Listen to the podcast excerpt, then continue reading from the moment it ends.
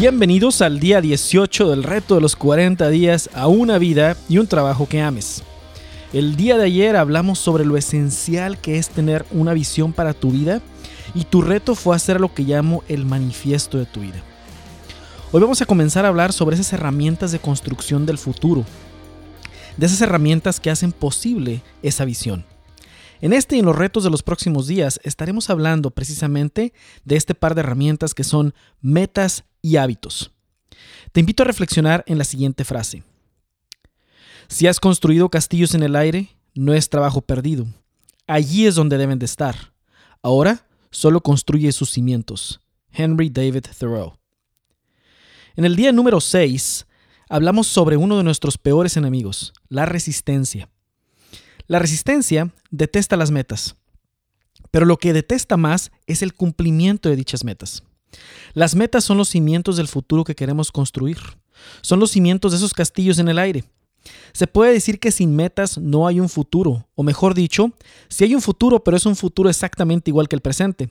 Es por ello que fijarse metas es crucial para poder transformar el futuro.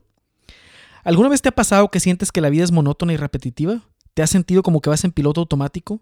¿Que haces muchas cosas pero que no avanzas? ¿Sientes que el tiempo se te va y no asimilas el momento? Muy bien, esos son los síntomas de la ausencia de metas. ¿Cómo sería una carrera? ¿Sí? ¿Cómo sería una carrera si no tuviera una meta? Para empezar, no habría motivación por correr dicha carrera, suponiendo que es una carrera de, no sé, 10 kilómetros, porque nadie sabría en dónde termina o si termina en algún lugar la carrera. ¿Quién estaría dispuesto a correr por correr? Aún quien corre para hacer ejercicio tiene una meta de correr por cierto tiempo, las metas nos ayudan a acotar nuestro progreso y a mantenernos enganchados en la meta. Es por eso que fijarse metas es sumamente importante, porque si no va a pasar como alguien que va corriendo una carrera de 10, de 10 kilómetros o de 5 kilómetros o de lo que sea, en la cual no hay meta y no, es, no sabes si son en realidad 10 kilómetros o 5, nunca se termina. ¿Cuáles son tus metas? En lo espiritual, intelectual, emocional, físico, matrimonial, familiar, financiero, vocacional, profesional, recreativo.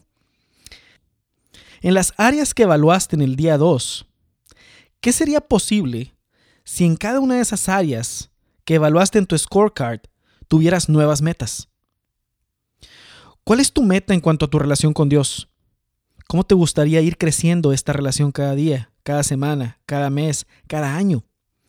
¿Sabes cuáles son las metas que Dios tiene para ti? Porque Dios tiene metas para nosotros. Lo podemos ver a lo largo y ancho de las escrituras. San Irineo decía que la gloria de Dios es el hombre completamente vivo. Dado lo que hemos visto, ¿cómo podría uno darle gloria a Dios si no vive al máximo? Pues sabes qué, para vivir al máximo se necesitan metas. Entonces las metas son un medio excelente para darle gloria a Dios. Las metas son lo que le pone los cimientos a esas áreas, a esa visión. ¿Quieres ver cosas diferentes en lo profesional, en lo emocional, en lo físico, en lo intelectual? Hay que ir fijando metas. No conozco forma más rápida de resucitar a alguien que se siente muerto en vida que fijarse metas que hagan posible la victoria en cada una de las áreas de su vida. Fijándose metas que arrebaten su corazón, que lo lleven a soñar de nuevo, sentirse vivo, feliz, lleno de posibilidad, energizado, valiente y lleno de entusiasmo. Cuando se es feliz por fuera pero infeliz por dentro, lo que falta son metas específicas, impulsadas por una motivación profunda en cada una de esas áreas.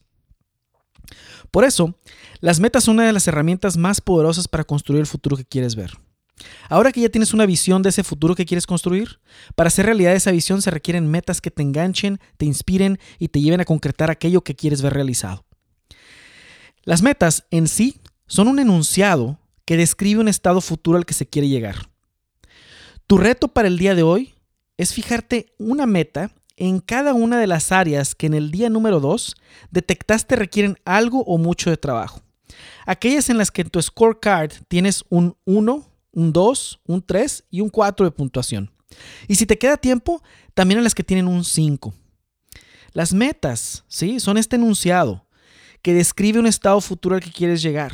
¿sí? Son como una estaca que se pone y que dices, cuando llegue aquí habré logrado tal o cual cosa. Y para tal tiempo y en tal tiempo quiero lograr tal o cual cosa.